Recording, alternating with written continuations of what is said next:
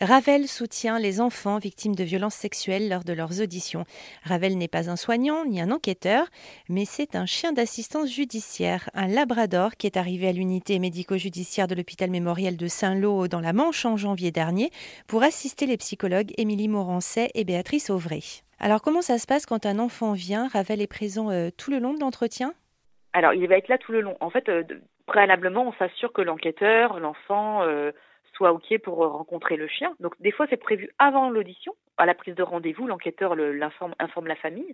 Donc l'enfant des fois est au courant, mais sinon ça se fait quand ils arrivent ici dans nos locaux. Donc dès l'accueil, encore ce matin, vous voyez, une famille qui est arrivée, il est allé pour leur dire bonjour, euh, voilà. On voit bien qu'il y a toujours euh, les visages qui s'illuminent. On n'a pas eu pour le moment de personnes qui ont eu peur de Ravel quand ils venaient les rencontrer soit spontanément ou soit qu'on leur a indiqué sa présence. Donc à l'accueil, on va expliquer qu'on a un chien d'assistant judiciaire qui peut venir assister l'audition, soutenir l'enfant, lors de l'audition. À partir du moment où tous les feux sont ouverts, avec Béatrice Auvray, on a une façon de travailler dans notre unité pour accueillir les mineurs en audition. On a un entretien pré-audition qui prend un peu de temps euh, dans notre bureau. Ça nous permet de voir un petit peu comment l'enfant se sent, son niveau de développement, ses questions, etc. Et ça permettra après, nous, dans la collaboration avec l'enquêteur, de guider l'enquêteur dans son audition. Si l'enfant a une déficience, comme, enfin voilà, le prévenir, euh, qu'il y ait des phrases courtes, etc., etc.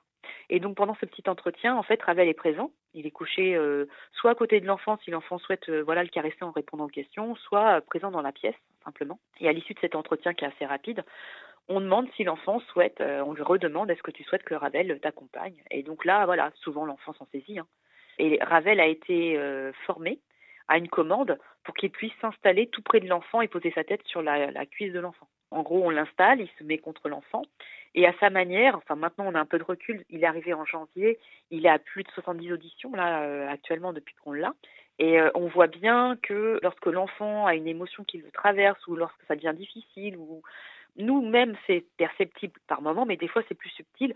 On voit bien qu'il se renforce. Soit il change de position comme s'il était euh, en train de se changer parce que c'était inconfortable, mais en fait, on sent bien qu'il est plus en train de soutenir l'enfant, de se recoller contre lui plus fortement, et ça correspondait quand même finalement à des moments clés de la révélation pour l'enfant.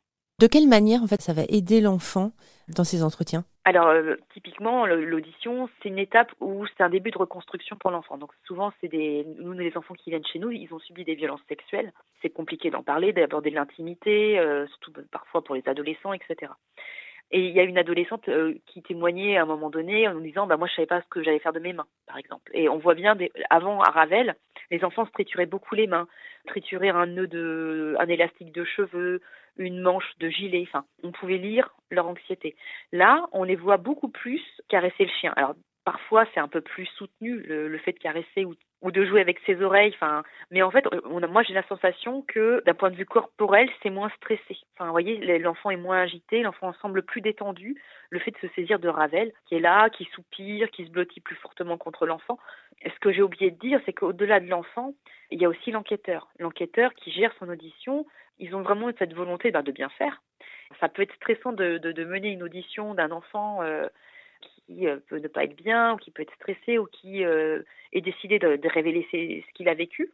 Eh bien, le fait que Ravel soit présent, on a bien vu aussi, et les enquêteurs en témoignent eux-mêmes, que cette présence apaise globalement l'atmosphère. C'est quelque chose qui apporte un apaisement, ouais, un vrai apaisement.